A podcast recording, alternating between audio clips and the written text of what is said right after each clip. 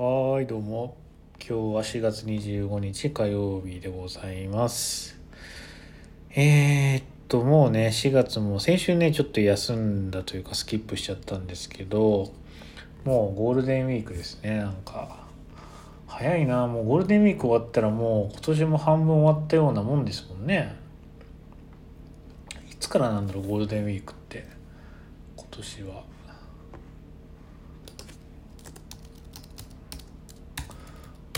お今日はあ今日じゃない今年2023年は4月29日からあ5月5日の金曜日。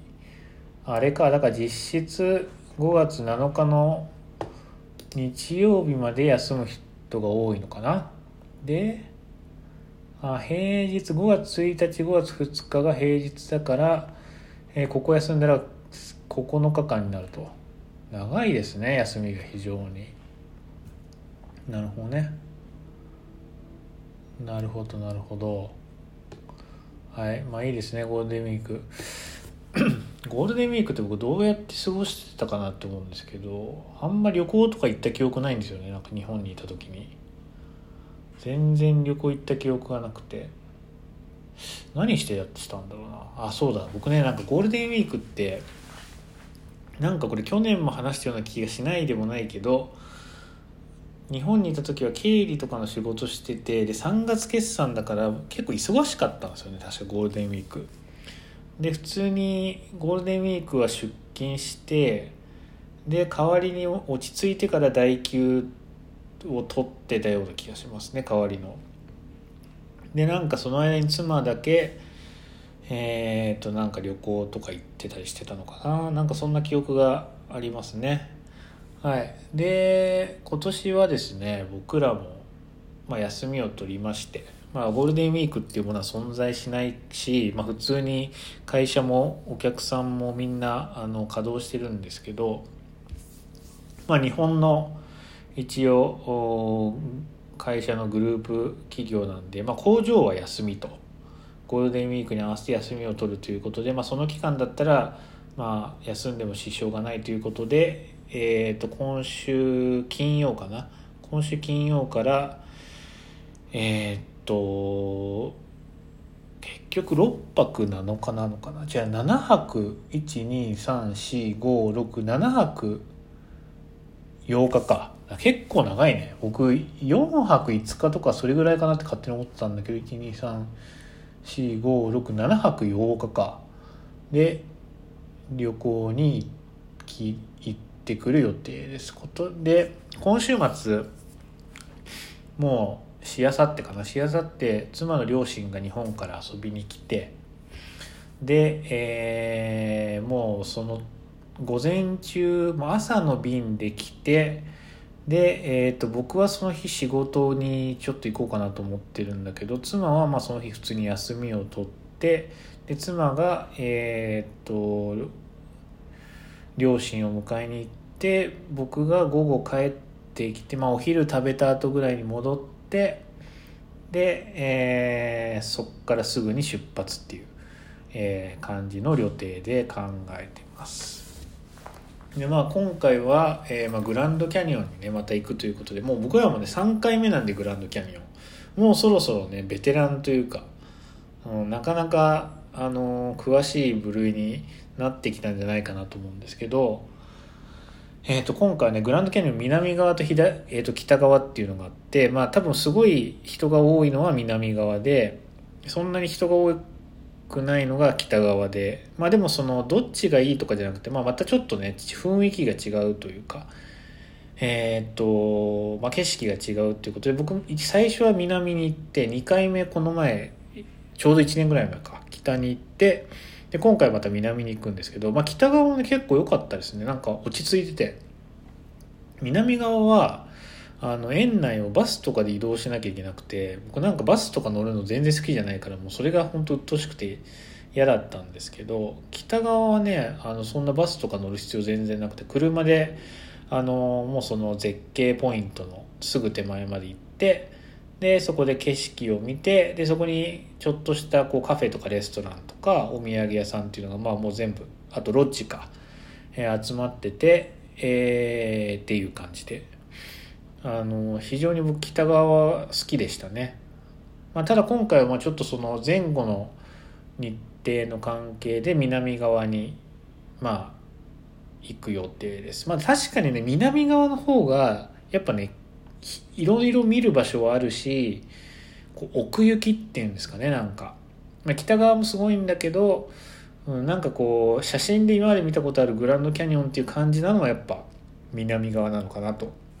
いう感じですね。でこれまでグランドキャニオン行った時って、えー、ともう1日でグランドキャニオンに行ってたんですよ。うちからグランドキャニオンまで10時間ぐらい多分あるんですけど車で、えー、あ今回も車で行くんですけど。で10時間をもう朝というか夜中もう1時とか2時に出てで午前中次の日の午前中に、えー、なんとかグランドキャニオンに着くっていう、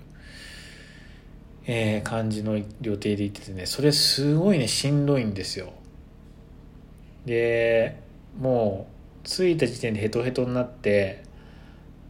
でもうそれそそれ初日なんでもうその後3泊4日とか4泊5日とかっていう予定があるともうさらにどんどん疲れていくっていう。感じなので、えー、きつかったんですけども今回はもうさすがにあのお父さんとお母さん、まあ、僕たちより当然ですけどあの年だし当たり前ですけどね。でその日に飛行機で来ていきなり10時間運転して運転というかまあ乗ってるだけかもしれないけどグランドキャニオンまで行くっていうのはさすがにきついよねってなってもうね金曜日はもう、えー、ベーカーズフィールドっていうと途中のもう普通のなんてことない街があるんですけど、まあ、そこまで4時間ぐらい3時間半ぐらいか、えー、かけて行ってそこで1泊して、えー、次の日グランドキャニオンに行くっていう。感じですね。でこ予定表によるとね今今僕驚いたんだけど見て。次の日ベイカーズフィールド8時に出たとして グランドキャニオンまで8時間かかるっていう。僕5時間ぐらいで着くのかなと思った。ら8時間かかるんだねこれ。結局。きついな。うん。でその日はグランドキャニオンの園外のホテルしか取れなくて。で園外の多分グランドキャニオンまで20分ぐらいの場所にあるとこかな、えー、ホテルにとに泊まって次でもう一泊するんですよ。これ僕らまずグランドキャニオンに泊まったの初めてなんですけど。今回はグランドキャニオン 2, 本2泊しようと思ってえー、っと2泊目は園内のエルトバーホテルっていうまあまああのいい感じの、えー、ホテルを取りました。はいまあねなかなかきついねこれやっぱグランドキャニオン行くの遠いね。でなんか今日かい昨日会社の人とちょっと喋って現地の人と喋ってたらなんかあのそういう遠い旅行行く時はレンタカーで行くっつってましたね。なんか自分の車で行くとあのもう普通に車の価値も下がるしあまあいろいろ故障とかしたらだるいからっていうことでであとまああの旅行行くといろんなとこに置くじゃないですか車を。で、まあ、盗難とかあの窓割られて中のもの盗まれたりとかそういう心配をしなくていいとレンタカーだったら。レンタカーはまあ普通に保険さえ入ればもうそういうの全部あのレンタカーの方でやってくれるんで、まあ、それの方がいいと。まあもうそれ昨日聞いたんでもう間に合わないですけどねもう全然僕も確かにそれはその通りだなと思って。うん、思いましたけど、まあ、今回はなんとか無事乗り切って次回はまあそういうふうにしたいなと思いますけど、うん、まあ多分大丈夫だと思いますけどね。そんな車を置いて離れる機会ってあんま多分ないはずなので。まあ大丈夫だと信じたいですけど。はい。っていう感じですね。でまあざっと全体の流れを話しとくと、えー、グランドキャニオン2泊した後、えー、そこからモニュメントバレーに行くと。でモニュメントバレー、ま、グランドキャニオンからモニュメントバレーは、ね、意外に近くて3時間。だから朝10時に出てえっ、ー、とまあ1時頃にはモニュメントバレーについて散策すると。でその日はモニュメントバレーの中のザ・ビューホテルっていうこれポッドキャストで僕話した記憶が結構あるんですけどすごいあの砂漠の中のモニュメントバレーの中にあるホテルなのに超クオリティが高いっていう僕はすごい気に入ってるホテルなんですけど、えー、そのモニュメントバレーの中のビューホテルに泊まって、えー、次がメサベルデ国立公園。で、えー、モアブっていうところに泊まってさらにその次の日がアーチーズ国立公園とキャニオンランズ国立公園っていうところをそれぞれ1時間ぐらいで終わらせてでページーズっていうところにページかページっていうところに行ってでそこで次の日アンテロープキャニオンのツアーに参加するっていう感じですね。でアンテロープキャニオンが1234567アンテロープキャニオンが、えー、終わったら4時間半かけてラスベガスまで行ってラスベガスで1泊して、えー、次の日帰宅と。8時間かけて帰宅っていうわけですね。でまあ、えー、もうフルコースというかねもうそんなに長くしなくてとりあえずもうハイライト的なのはやっぱグランドキャニオンとモニュメントバレーとアンテロープキャニオンぐらいだからもうそこだけにしよっかみたいな。感じのことも話してたんですけど結局なんかお父さんとお母さんに聞いたら意外に欲張りコースでもいいみたいな反応が返ってきたんでまあじゃあ欲張りコース行くかっていうことでえー、まあ、周辺の国立公園を何個か足していくという感じにしましたね。だから今回国立公園はグランドキャニオンえー、とモニュメントバレー。モニュメントバレーは正確に言うと国立公園ではないんだけどあとメサベルデ国立公園アーチーズキャニオンランズということで、まあ、全部で、えー、あとあれかアンテロープキャニオンもこれ国立公園じゃないんですけど一応6個か。6箇所なんかハイライトというか、まあ、観光スポットを行くっていう感じですね。で僕が新しく行く国立公園は3つだから今回また3つ分スタンプが埋められるっていうことでちょっとそれは楽しみですね。スタンプラリー制覇目指してるんでこれ行ったら多分もう10個ぐらい行ったことになると思うんだけどやっと。50何個のうちの10個ぐらい行ったと思うんだけどはい。まあ、そんな感じでスタンプを増やしていきたいと思います。でまあねラスベガスは別に全然僕好きじゃないし行きたくないんだけどそんな行きたくもないんだけど結局ねどっから帰ろうと思っても1日じゃ帰れないんですよ。だから1日じゃ帰れないからもうしょうがなくラスベガスを経由するっていう感じになってますね。ルート的に。はい。でまあ今からね僕はちょっとパッキングをしないといけないのでパッキングをしながらちょっとポッドキャスト収録をしたいなと思ってるんですけどまああのいつもね僕パッキングリストみたいなあのものを作ろうと思いつつも全然ちゃんと、まあ、性格的な問題が分かんないけど作っていなくてでも今回こそはね、もう僕絶対忘れ物するんでいつも、ああ、これいや持ってっとけばよかったみたいなのがいつもあるので、今回は、えー、パッキングリストを作っていきたいと思います。まずね、あの、車の旅行ってだからまあそんなにこう、なんていうのかな、なんか荷物を抑えるというか、まあ、例えば飛行機で旅行に行くってなると飛行機に乗せられる荷物って限りがあるからあのそこに収まるようにこうパッキングしなきゃいけないですよね。でまああとは例えばじゃあ登山に行きますよってなったら、まあ、登山山の上まで荷物持ってかなきゃいけないからもう当然そこはねあの自分のこう体力に見合った、ま、ウルトラライトまで行かなくてもいいけど、まあ、体力に見合った内容の荷物にしなきゃいけないっていうことでまあ割と気を使うんですけども車だったらそんなに気にしなくていいじゃないかみたいなこと僕も思ってたんですけど最近結構車で旅行するようになって気づいたのは結局車に荷物を詰めたとしてもその荷物をさらにホテルに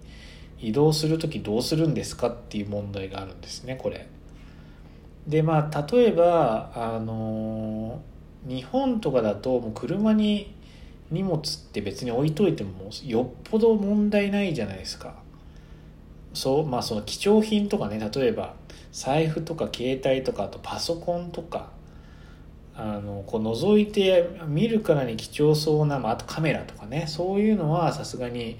あの不用心だから車に乗せるっていうのはダメだけど例えばもう腐らないような食べ物とか飲み物。あともう着ない着替えとかねそういうのは別に置いてたってもうそれわざわざ取りにあの多分取るために車割ったりする人いないと思うんだけどなんかねアメリカはやっぱもうコーヒーカップなんか飲みかけのコーヒーが置いてあるだけで危険っていう話を僕が聞いたことがあってもう何にも貴重品なくてコーヒーしか置いてなかったのに車割られたっていう知り合いの知り合いがいるらしくて、まあ、それはなんかそのコーヒーが別に原因なのかどうかちょっとちょっと僕も分かんないんだけど、まあ、とにかくねなんかその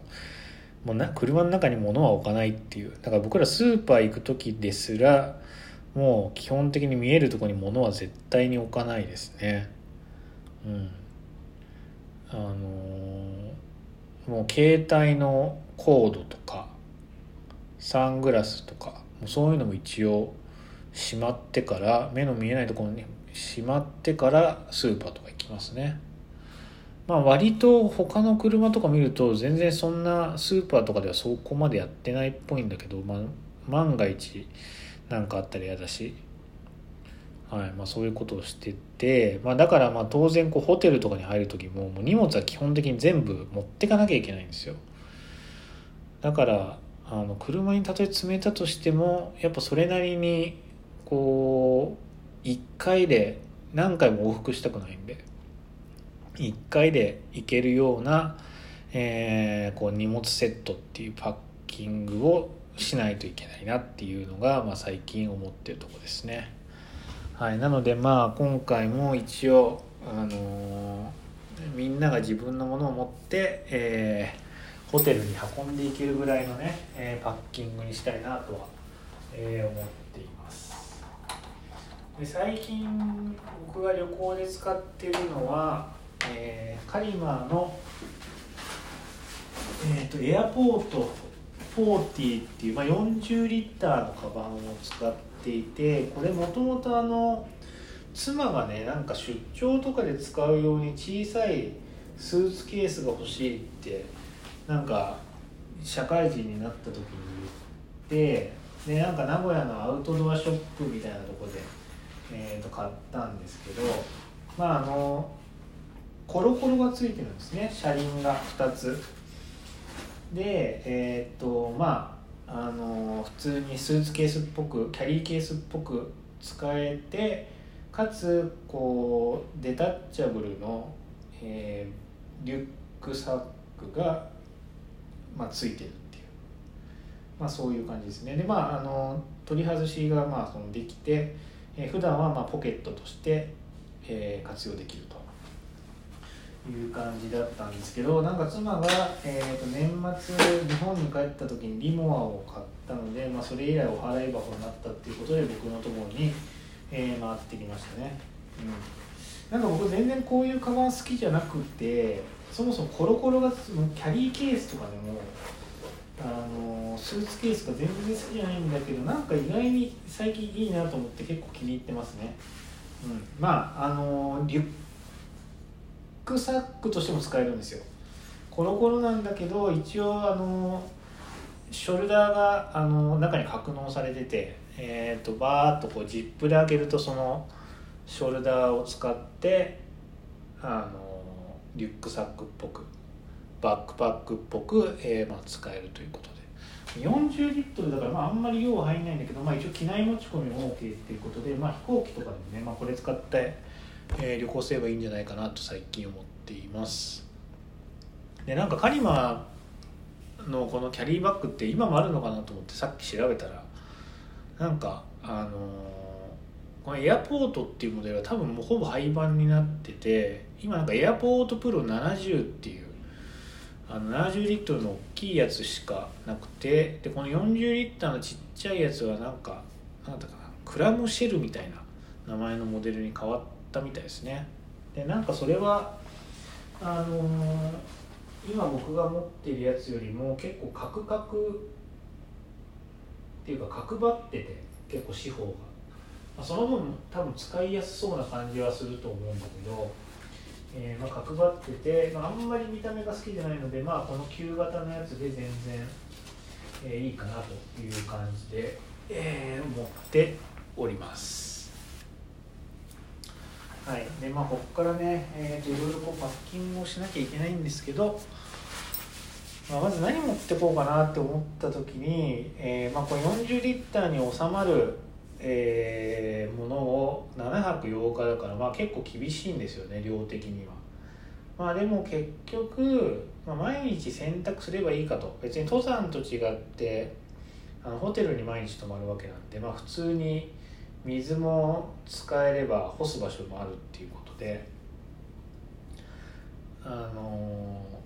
まあもう最低限の荷物持ってって、えー、そこで洗おうかなと思ってます。でなんかあのメリノウール1枚持っとけば洗濯不要説なんか唱えてる人たまに見るんですけど確かに登山の時はいいですよね登山の時は、まあ、1泊なのか2泊なのか3泊なのか分かんないけどもう普通にねあの、そんな何3泊だったら3枚って持ってけないし洗濯もできないから、まあ、やっぱメリノール着てで、まあ、メリノールは似合匂わないから、まあ、それを3泊着ればいいっていうのは分かるんですよ。河川は匂うけどメリノールは匂わないって僕ちょっと自分でそれ実感したことないっていうかあのおメリノール似合わないな匂わないなってあんまり思ったことない。別に匂ったこともないんだけどあのなんていうのかなすごいメリノウールのが河川に比べて匂わないかどうかってちょっと僕実体験としてあんまないんですけどまあでもやっぱ僕も登山の時はメリノウール、まあ、メリノウールとあとポリの紺紺紺素材かどっちかを着てますね。で大体2着持ってって1着は普通に行動着として使って1着綺麗なやつを寝る時の、まあ、パジャマ代わりに使うっていう感じで、まあ、一応動く時と,、えー、とそうじゃない時のやつをあの、まあ、リラックスモードの時のメインのウールで分けて、えー、持ってってるんですけどはっきり言ってこれメリノールって、ま、仮に河川に比べて匂わないとしても、まあ、確実に汗は吸ってるし、まあ、汚れてはいるわけですよね。汚れているんだから汚いは汚い汚いことは汚いんですよ。普通に考えて、まあ、だからなんかそのメリノウールをなんか洗わないっていうのはちょっとよくわからないですね。普通の旅行で。まあ、1泊ぐらいだったらいいですよ。1泊ぐらいでなんか本当に荷物少なくしてみたいな。ミニマリストでみたいな。だったらいいけどなんかこの前ポッドキャストで言ったと思うんですけど長谷川昭夫さんっていう人がなんかフイナムっていうあのネットマガジンみたいなあのウェブマガジンみたいなやつでなんかそのメリノウールのあの商品をなんか別注で作ってもらったとかいうやつ、まあ、一瞬欲しいなってちょっと思ったんだけどそれ今なんか思い出したらなんかロサンゼルスかどっかに行った時にちょっとこれ見てみるか。この人ねすぐ盛るっていうかねなんか、まあ、僕全然この人知らないしそんなに追っかけてないから全然知らないんだけどこのなんかもうポパイの回し物みたいな、まあ、ポパイ出身の人だからしょうがないのかもしれないけどもうポパイの回し物になっちゃってますね。これなんとかなのだみたいな。うん。天才バカボンみたいな喋り方してますねこの人。履き心地が最高なのだとか言って。うん。そう。でなんかさそうこれね今見てますけどフェイナム AHH っていうのかな？これなんかチャコーグレーチャコールグレーのシティウェアっていうタイトルで3月23日にアップしてますけどうん。ウールの機能が寒い日でも暑い日でも常に快適にしてくれて暑いんだか寒いんだかよくわからない。今の時期に最高なのだ。このまま7月くら7月くらいまでは履いていけるんじゃないかと思うとか言って。うん。でどこだったかな？こだったかな。なんかいやいや待てよっていうこと書いてたんだけどな。なんかねロサンゼルスに行った時に1週間洗濯せずに 着続けてたとか言って嘘つけと思ったんだけどあったななんか。僕はこの間 LA に行った時タンクトップを着た上にこのベースレイヤーロンティー半袖ティーをレイヤードして日本にいる時と同じ装備で過ごしたけどウールが温度をコントロールしてくれるから全く不快感がなくかなり快適だった。しかも4日くらいは同じ服のまま過ごしたとか言って。いやー洗えよっていう。うん。遊びに行ってそのまま寝て起きてそのまま出かけていくなんて生活を7日くらい続けてもきっと匂ったりしない。ウールには天然の防臭効果があるのだっていう。まあこれねやっぱ防臭効果はまあ本当かもしれないけどまあさすがに本当なんだろうけどみんな言ってるから。まあでも汚れてるからね絶対。だからこれ多分洗った方がいいと思うんだけどなこの人。うん。まあよくわかんないんだけどまあなんかわかりますけどね。そのもうそれだけ持ってってあのスペースを空けときたいっていう気持ちは僕もなんかわかるんだけど結局なんか嫌な気持ちなんですよねなんか、まあ、これ性格の問題だと思うけど。僕そんなきあのきっちりしてるタイプっていうかあんまり潔癖症とかではないと思うんですけど、まあ、それでもやっぱね、まあ、1泊とか2日ぐらいはまあ同じ服着ててもまあ最悪我慢できるかなみたいなのはありますけどもう3泊とか 4, 4泊同じ服っていうのはちょっと厳しいですね。しかもなんかちゃんとお風呂入ってるのにまた汚い服着るんかいっていう。それが余計嫌ですね。登山とかだったらまあ全然いいんだけど。はい。まあっていうことで、まあ、今回はねメリノウールではないなと思ってメリノール欲しかったんですけどね旅行用に。欲しかったんだけど、まあ、僕今持ってるメリノールって基本全部タートルだから。もうクルーの半袖かクルーのロンティーメリノールで欲しいなと思ってたんだけど、まあ、いいのもあんまり見つからないしっていうことでえー、っとパタゴニアのえー、っとねクールトレイル T シャツかな。確かそういう名前だったと思うんですけど。これをね今週先週末買いに行きました。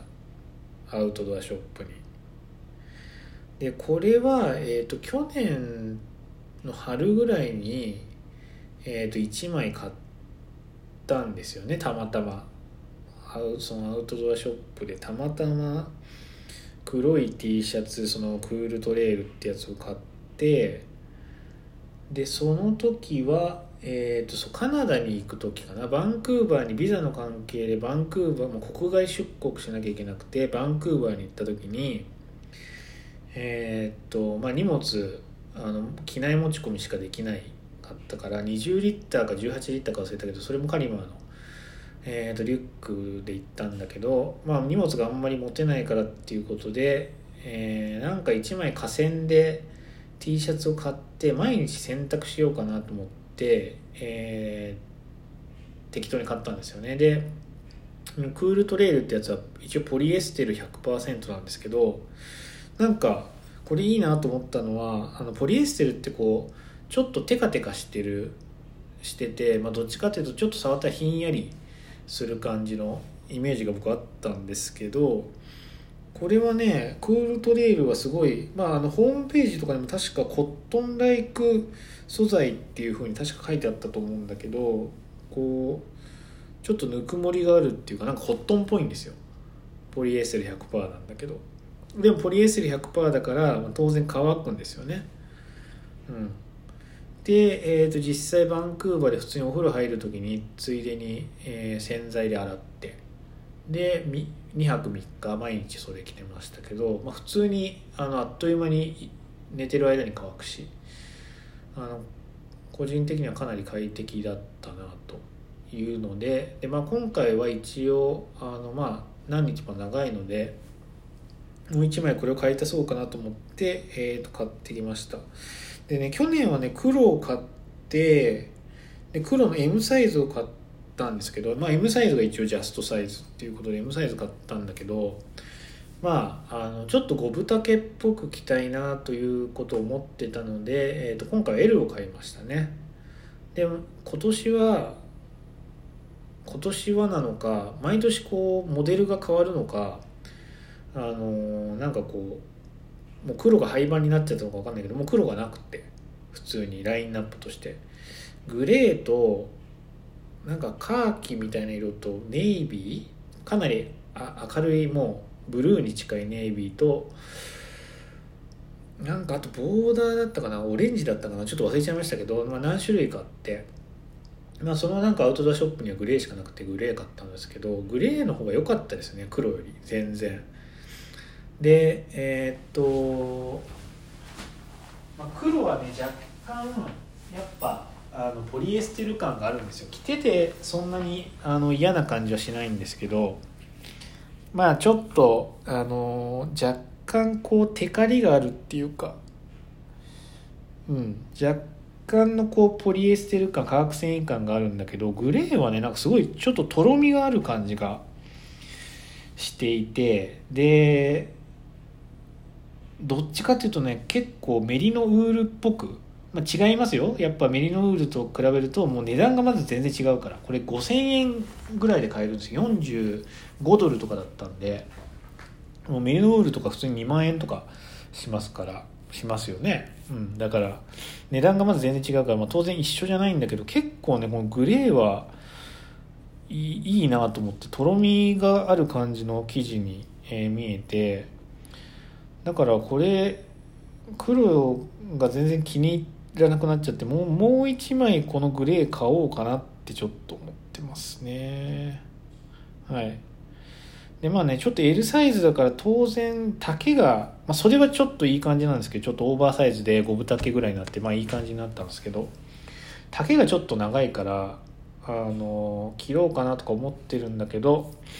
まあちょっとどうかなっていう感じですね。これ切ったらどうなるのかちょっと分かんないけど。今ちょっとミシンを買おうと思ってて、えーまあ、なのでミシン買ったらこれ一回カットオフしてみカットして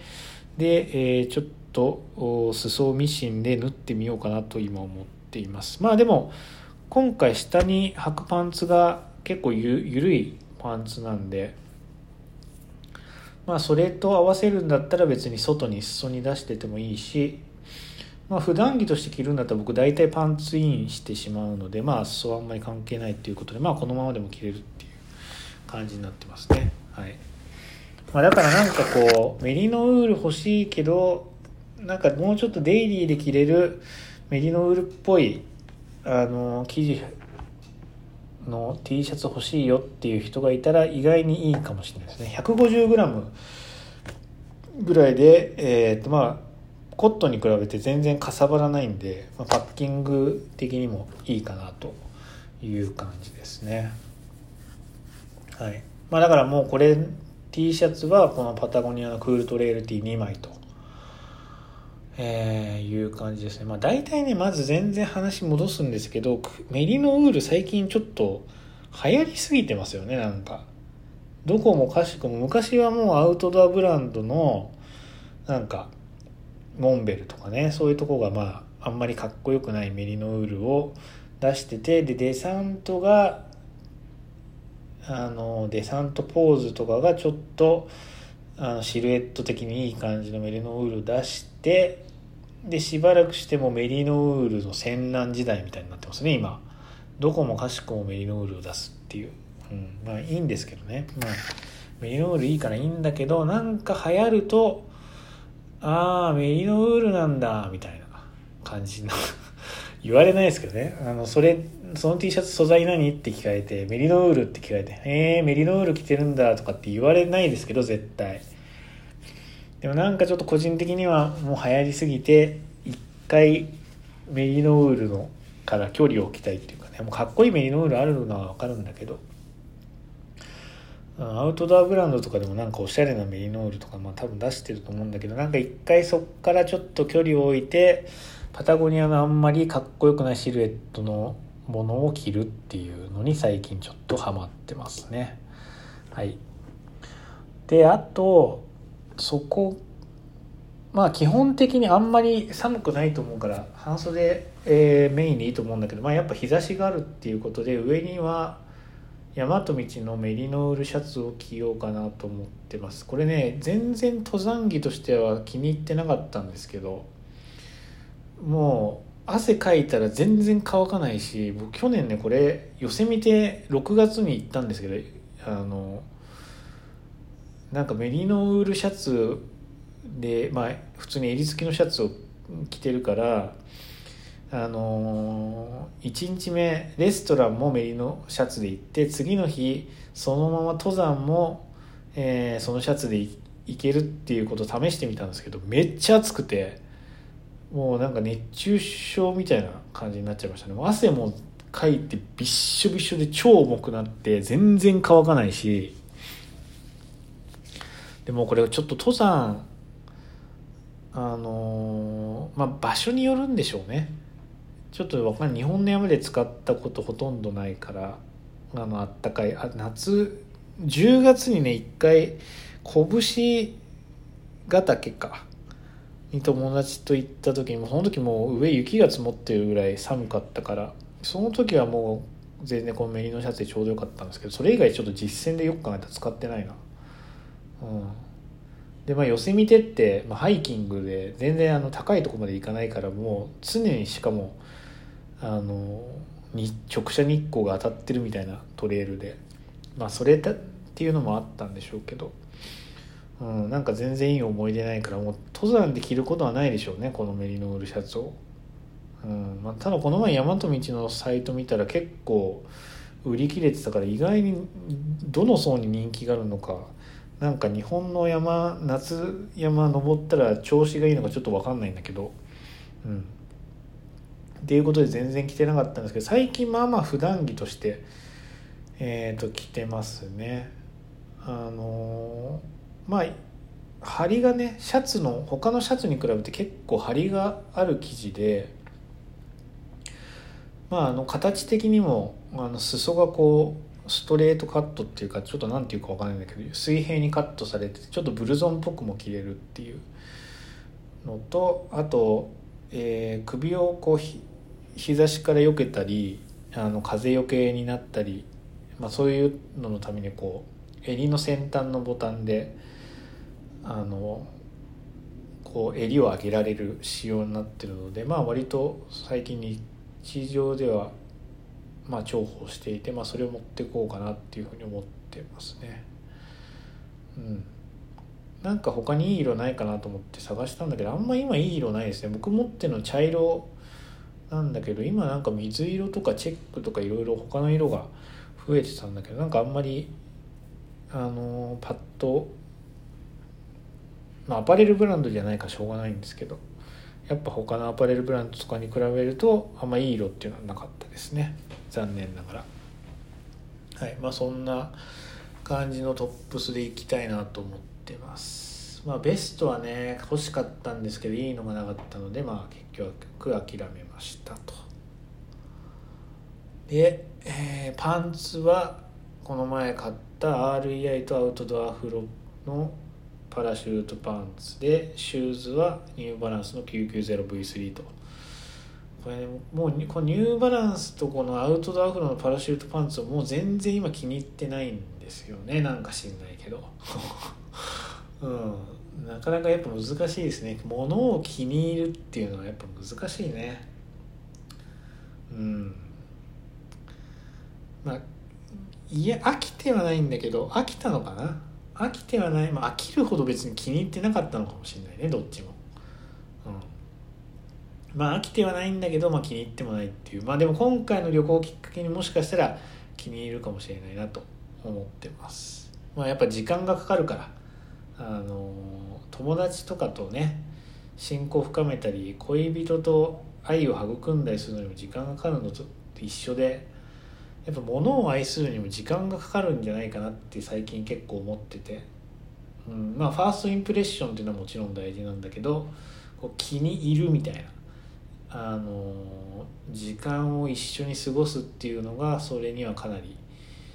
あの重要なんじゃないかなと。まあね最初好きでもずっと好きっていうパターンもあるけど、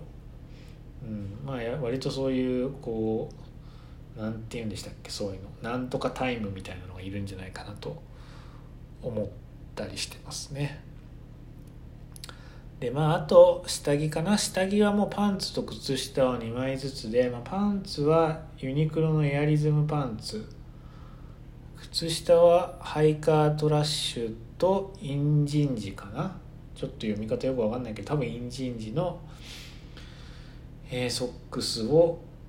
持っていこうかなと思ってます。まあ、ここら辺もちゃんと選択して、えー、乾かさなきゃいけないからね、えー、薄手のものを選んでます。で、えーまあ、基本はその格好で移動すればいいと思うんだけどグランドキャニオンの園内に泊まるときにまあ多分夜がねちょっと多少寒いと思うんですよ。でなんかでも5月の平均気温を調べたらなんか最高が21度で最低4度みたいな。だから結構夜寒いなと思ってたんだけどなんかね今週めっちゃ暑くてあの僕が今いる住んでるとこも普通に暑いんですけどこん多分明日か明後明日と明後日どっちもかな。多分32度とかなんですよね33度とか。で今日も普通に多分そこまではいかないけど27度ぐらいあったんじゃないかなっていうもう普通に歩いてたらちょっと汗ばむ感じの陽気だったんですけど、まあ、どうもそのグランドキャニオンも結構あったかいみたいで土曜日日曜日は27度30度かな最高が。で最低も9度とか11度でまあそんなに寒いっていうとこまではいかないぐらいになるっぽいです、まあ、いいのか悪いのか分かんないですけどね、まあ、とりあえず晴れるっぽいからまあそれは良かったなと思って。はい。まあ、でも一応防寒着を持っていこうと思って防寒着はハイランドデザインズの、えー、とダウンですね。僕まあ防寒着的なものはこれしか持ってないので、えーまあ、これを持っていきたいと思います。結局河川のインスタレーション的なものも買おうかなと思いながら、えー、とまだ買ってないですね。なんかちょっと欲しいですけどね。フードフード付きの河川のあのー、上着というか防寒着も一着持っときたいなみたいなのは思ってます。持っときたいっていう表現何なんでしょうかね。これよく聞きますけどね。僕も言いますけどね。なんか持っておきたいみたいな、うん、持っておきたいっていう考え方が多分ダメなんでしょうね。多分物欲的に。なんかこう気に入ったものを買えばいいのになんかとりあえず持っ何かのために備えて持っておきたいみたいな。一応持っておきたいっていう考えをしてると多分ねそれは多分飽きますから、うん、最近僕が学んだ教訓なんですけど、まあ、そこはねちょっと気をつけないといけないですね、まあ、でも持っておきたいんだけどね河川も。はい。で今ちょっと迷ってるのが帽子なんですけど帽子もねあんまり気に入ってるものがなくて。まあアークテリックス・ベーランスのバケットハットでいこうか。普通のコットンキャップでいこうか今すごい迷っててもうそれ以外はもう選択肢的にないんですけど、まあ、どっちも絶妙に気に入らないっていうね。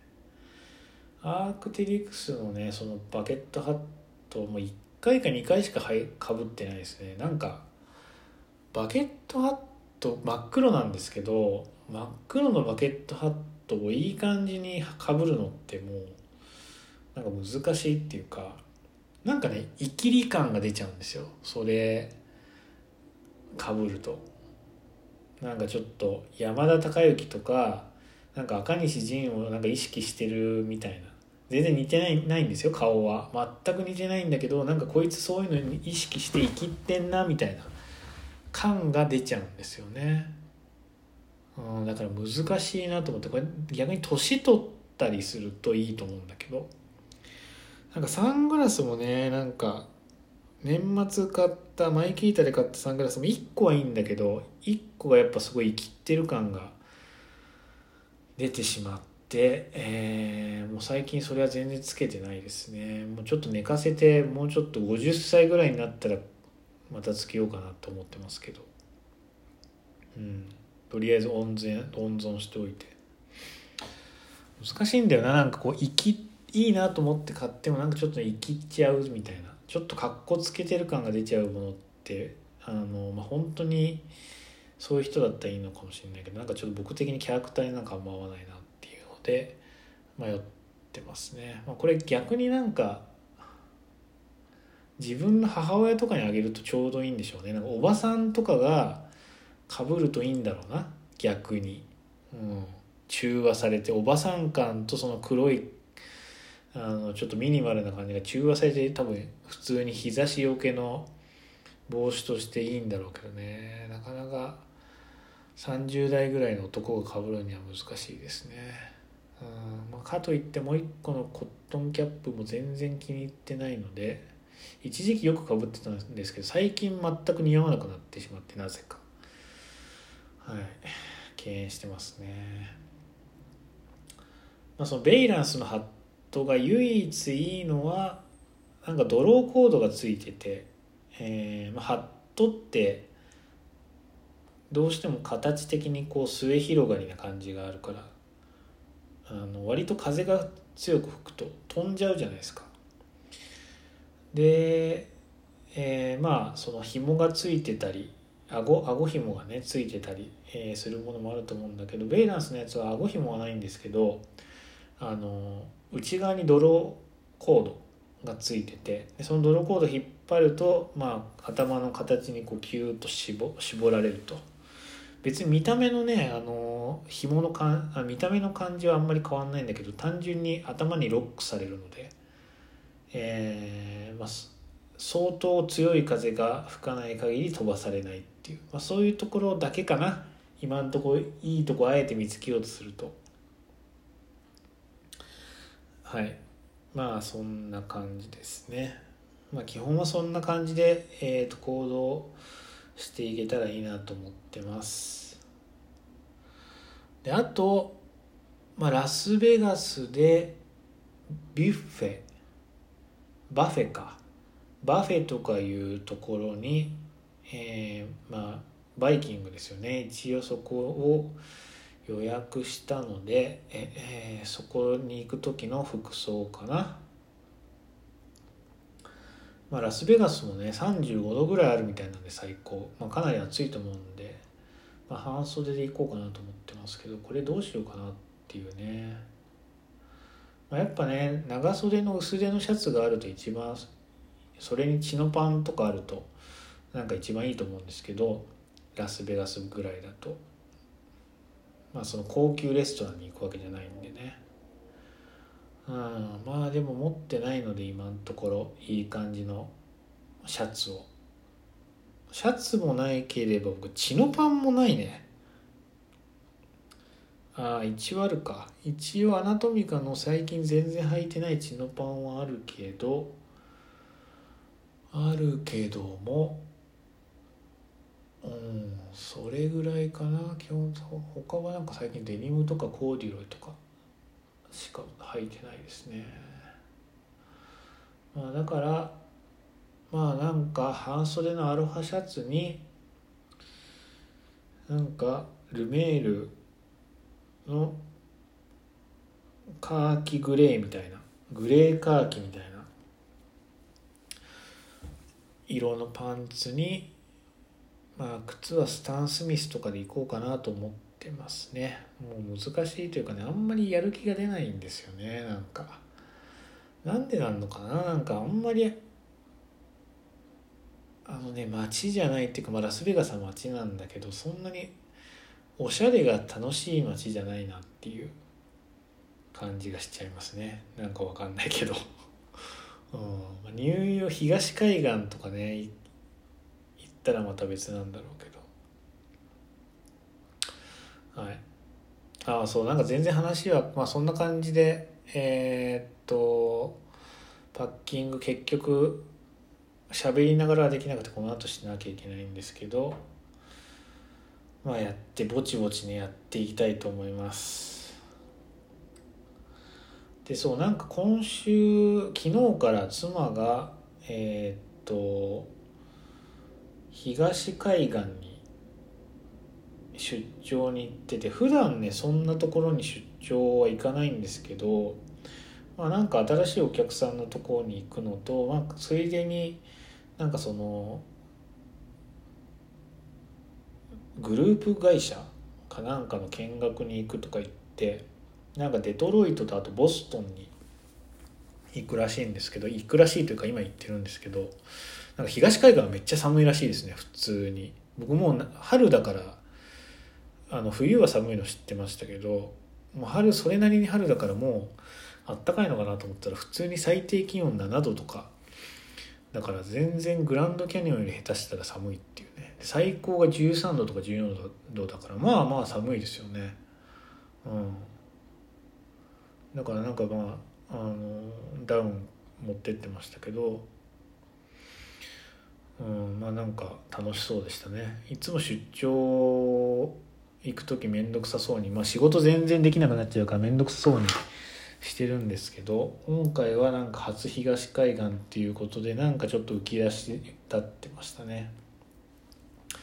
でなんかそうそれで出張に行くからっていうわけでもないんですけどなんかこの前先々週か先々週えー、っと普通にモールみたいなとこに行ってえー、なんで行ったのかちょっと忘れちゃいましたけどえー、っとモールに行ったらねトゥミがあってでなんかあそう去年妻がリモアが欲しいって言った時にリモアが全然なくてもうトゥミとかでいいんじゃねえのって僕が言ったら「いやトゥミは嫌だ」とか言って なんかよくわかんないけどトゥミは嫌だとか言って、えー、と拒否られちゃったんですけどなんかよくわかんないけどとりあえずトミ入ろうかなとか言ってトミ入って。でなんかそしたら普通にリュックがあって ビジネス用の。であなんかこれいいなみたいな。こと言い出してで、まあ、結局それを買って、まあ、買ったという買ってあの来月か。来月、まあ、妻の誕生日なんで、まあ、一応僕が、あ、もう早めの誕生日プレゼントっていうことで、まあ、それをプレゼントしたんですけど400意外に高いんですよねトゥミって。全然知らなかったけど。普通のなんてことないあのバリスティックナイロンのバックパックなんですけど20リッターぐらいの。400500ドルぐらいしたのかな。だから割と高いなと思って、うん、でまあそこで僕もねいろいろ試着ししたりしたんですよ。別に必要ないんだけどリュック。で気づいたんだけどやっぱあの分厚いバリスティックナイロンのカバンっていいですね。今僕が日常的に使ってるデイパック2080っていうところで去年日本で買って友達に持ってきてもらったんだけどあ違う妻に持ってきてもらったのか。あの持ってきてもらったんだけど普通のデイパックで、まあ、デイパックだからまあ結構薄手なんですよね。薄手のコットン素材で。えー、まあもう変哲何の変哲もないですよねもうこれ。気に入るとか気に入らないとかっていうものじゃないんですよね。うん。まあ飽きる飽きないとかもないけど。もう普通すぎて特にあの言及することはないみたいな、まあ、そんな感じの カバンなんですけどうんなんか久しぶりにやっぱねこうバリスティックのこうしっかりした自立するこう置いても全くこう形が崩れないっていう素材のカバンっていいなと思ってで今ビズビブのあの定番のバックパックがめちゃめちゃ欲しいですね。はい。なんか昔もう10年ぐらい前に友達が使っててそれもめちゃめちゃかっこよかったなっていう、まあ、その記憶がすごい残ってるんですけど、うん、今一周回ってそれが超欲しいですね。なんか値段が上がって7万5千円ぐらい8万近くするのかな今調べたら。するんだけどこれをちょっと年末帰ったら買おうかなと思ってます。問題はね、まあ、何色にするかなんですけどバッグね。あこれ今外国のサイトにな切り替わっちゃうんですけど勝手に。切り替わっちゃうと909ドルしますからねアメリカの値段だと。ブラックとブルーしかないのかうんいいですね。ここコーディラナイロ。うん。ちょっと909ドル出して買う。